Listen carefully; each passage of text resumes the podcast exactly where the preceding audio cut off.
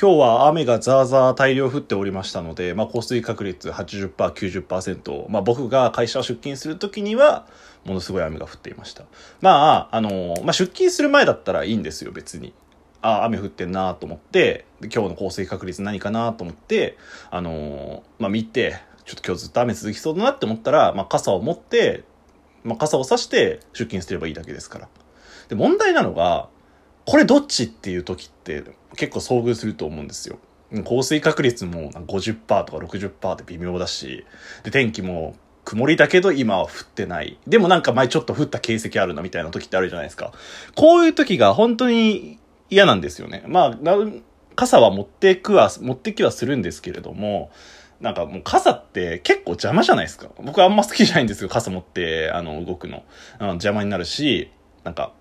何か行動が制限されるしね。まあ、なので、僕はさすがに社会人になってからは、なんか、あの、折りたたみ傘をもう常にバッグに入れていくようにはしてたんですよ。でも折りたたみ傘も結構カバンに入ってると、まあ今いろいろね折りたたみ傘あるみたいだけども、あの、入ってると入ってるでちょっと邪魔なんですよね。結構大きいしね、俺の使ってる場合だと。うん、なんで、まあちょっと不便だななんて思ってて、まあそんなことを考えながら僕は出勤して、で、退勤して、あの、まあなんか家帰ってたんですけれども、ふと、駅に、ん？と思って見てみたら、レンタル傘っていうのがやってたんですよ。なんか、ゴミ、箱っつって表現悪いですけど、四角いボックスみたいに傘が、同じ傘がバババって刺さってて、レンタルできますみたいな。え？と思って、俺一回通り過ぎて戻ったの。え、何これ？と思って。で、なんか、まあよく見てみると QR コードがなんか読み取って、傘をレンタルできますよみたいなサービスだったんですよ。へーと思って。なんか家帰って調べてみようと思って、今調べたんですけれども、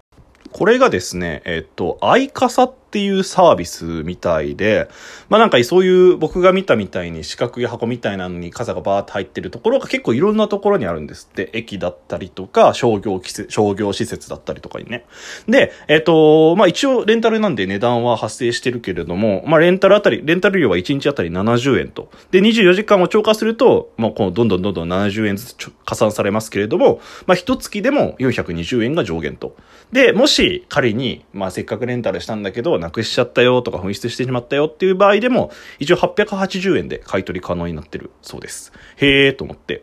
で、なんか、システムとしては LINE で QR コードを読み取って、で、友達登録みたいなのして、そのスポットに行ってその QR コードを読み、えー、込み、読み込ませると傘の貸し出しができるってことで、まあなんか、そんな傘存在に置かれてたら盗まれちゃうんじゃないかっていうところも安心なんですね。厳重にロックされてて。で、なんかこれ見たら、この傘にもちょっと工夫がされてるみたいで、傘のところになんか QR コードみたいなのあって、それでいちいち LINE とかなんかで、こう、承、認みたいな、使いますみたいなことしなければ、傘がバッて開かないんだって。これすごいなと思って、傘ってそんなハイテクになってんだ今みたいな。まあ、盗まれたりとか、もしコンビニに置いてて、この人の傘だ、使っちゃえっていう、ちょっと良くない考えの持ち主がいたら、まあ、取ってっちゃうかもしれないですか。それも防止できるっていう。もう盗まれる心配はほぼないんですよ。仮に盗んだとしても、その人は開けないわけですから。で、えー、っと、一応その、借りたところじゃなくて、その、いろいろ、まあ、駅とか商業施設って言ったけど、そこの、あるところであれば別にどこで返却してくれても構わないよっていうことで、なんかこのサービスすごいいいなと思って、やっぱ、例えば僕なんかは結構仕事でパソコン使って、それを持って帰ったりとかして、なんかちょっとの雨だったら別に走って帰ればいいかって思うんですけれども、土砂降りの中だと、まあ、自分の体が濡れるのは全然いいんですけれども、そのパソコンが濡れて使い物にならなくなっちゃったら、ちょっと総務の人にこらーって言われるなと思って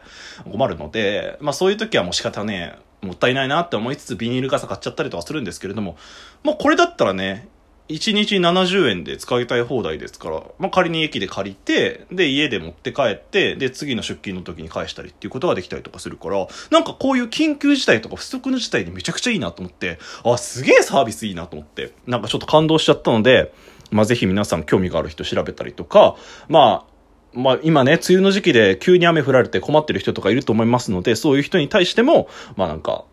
あの、いいサービスなのかなって思いました。ちょっと日本の、やっぱ技術の進歩っていうのを感じましたね。やっぱかゆいところに手が届くサービスだなと思ってちょっと感動しました。本編行こう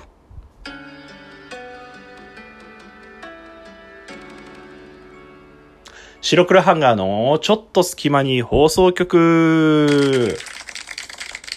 さあ、始まりました。白黒ハンガーのちょっと隙間に放送局お相手は白黒ハンガーのピルクル土屋です。この番組は寝る前の数分間やスマートフォンをいじってる時間など、皆さんの寝る前にあるちょっとした隙間時間に僕らの他愛もない会話を聞いていただこうというラジオ番組です。はい、皆さん寝る前の数分間だったりとか、通勤通学の間時間、それこそ雨音がうるせえなって時とかに聞いていただけると嬉しいなって思います。はい、皆さんこんにちは、こんばんは、おはようございます。白黒ハンガーピルクル土屋です。本日は白黒ハンガーピルクル土屋の個人会となっております。まあね、6月も中旬っていうかもうもうなんか終わりに差し掛かってていかがお過ごしですかっていう感じなんですけれども、やっぱり梅雨に入っただけあって結構天気もジメジメしたりとか、あの、雨降ったりとかしてるので、まあ本当に体調もね、ついこの間めちゃくちゃ暑いなって思ったら、今日なんか本当に寒くて気温が低くてね、僕も会社にちょっと半袖で行ったんですけれども、その時に、あの、やばいミスったなって思いましたね。もうあの、まあ全くあれですけれども、同じラジオトークやってる堀井と栗田のよくある話っていうラジオ番組の栗田さんっていう方栗田さんっていう方と僕ちょっと友達なんですけど普通にになんか今日寒いってツイートしてたから僕があの確かにそれなみたいなこと言ったら半袖で来ちゃったよみたいなこと言ったらそれはバカって言われましたね普通に。はい。そんなことがあった一幕でございます。まあね、えー本日なんですけれどももう ちょっと傘の話で盛り上がりすぎちゃってこれ一本行こうかなと思ったんですけどその一本行くほどでもうないっていう話あるじゃないですか。まあなんで冒頭の時にお話しさせていただいたんですけれどもまあそうなると残りは6分しかないわけだ。こうなると困ってしまうわけだ。ということでそうこういう時にやっぱラジオトークはこういう便利な機能がありますねということで本日のトークテーマはこちらお題ガチャスペシャルはい。もうだんだんだんだんなんか都合がいいものになってきましたね、お題ガチャが。いや、そんなことないですよ。楽しませていただいてますよ。まあまあなんか、本筋の課題をこうガッて喋れないなって時にやっぱお題ガチャでポポポンと。なんかお話提供できたらなって思います。僕が今回お話ししたかったのは前半のレンタル傘のことなんで、もうそれだけ聞いてくれればいいです。これはちょっとあの、不随みたいなもんです。まあでもお題ガチャもね、なんか年々、年々というか多分アップデートされてると思いますので、まあ、今回は僕が答えたことないやつに、えー、ハマったらいいなと思います。ということで、お題ガチャ、まず早速喋っていきましょう。まずこちら。お題自分を食べ物に例えるとしたら何？何この話題？食べ物に例えるとしたら？なんか僕はこういう時に、例えばなんだろうな。豚とか牛とかお肉系みたいなこと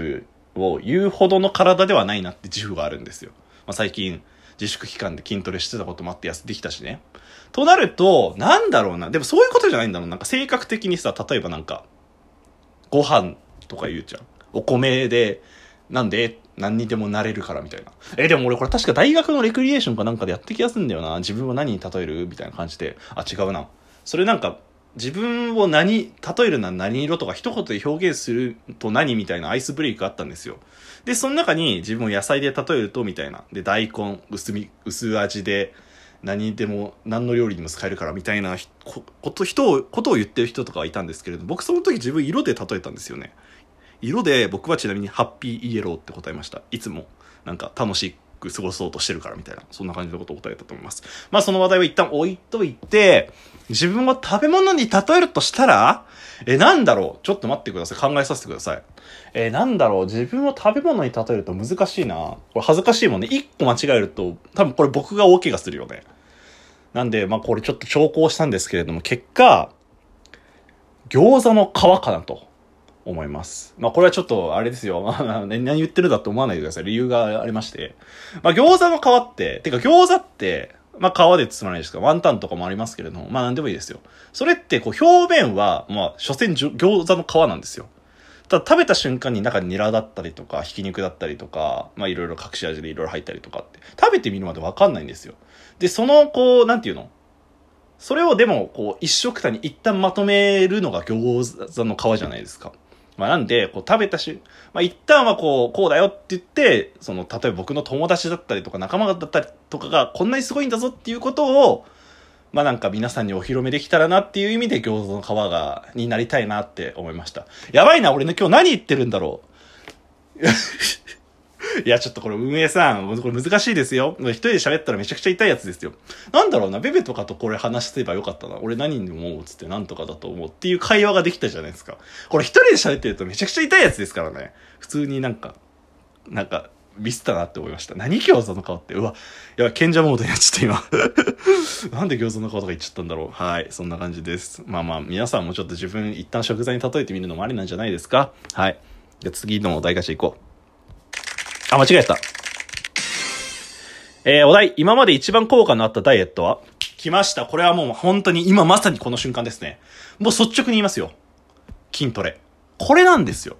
で、なんか、もうこれ話したと思うんですけれども、筋トレって別にダイエットに最適ではないんですよ。だってつくだけですから。ただ、なんていうか、端正な体つきになったりとかっていう、単、純粋に、あの体重を減らすっていう意味では、もしかしたらいい効果を発揮できないのかもしれないんですけれども、まあ、お食事普通に食べてもいいし、食べてもなんかそれなりのしっかりした体になる。だから醜くない体になれるっていうのは僕いいなって思いました。僕もやっぱ食べるのが好きで、この僕結構前に、なんて言うんだろうな、こう、制限ダイエットっていうの食事制限結構めちゃくちゃストイックにやっちゃうタイプなんで、もうご飯は、ご飯ってあれで普通に炭水化物ですよ。炭水化物のあの白いご飯はもうほぼ食べないし、定食屋さんとか行ってもご飯はすいません抜きでって言って土日だけめちゃくちゃ食うみたいな感じの生活してたんですけれども、やっぱりそうすると食事が楽しくなくなることもあって、まあ結構、僕も結構我慢強くはあると思ってるので、なんとかややって、確かに痩せることはできましたし、スッとはなったんですけれども、やっぱ食事がその代わり楽しくはなくなったりとかするので、なんて言うんだろう、やっぱ筋トレして体を動かして痩せるっていうのが一番いいんじゃないかなって思いますね。やっぱ体を動かしたくないっていう人はある程度やっぱ制限も必要ですし、どっちにしろ、まあ筋トレするだけじゃやっぱ痩せないので、えー、糖質制限ダイエットとかした方がいいとは思いますけれども、まあ食事制限が辛いっていうなら、まあ筋トレした方がいいんじゃないかなって思います。やっぱ代謝も良くなって、あの、太りにくい体になるっていうのも結構あるなって僕もやった、やっぱ感じたりとかしたので、筋トレがめちゃくちゃおすすめです。これはダイエット方法なのかわからないですけれども、ぜひ試してみてください。お相手は白黒ハンガーのピルクル土でした。じゃあね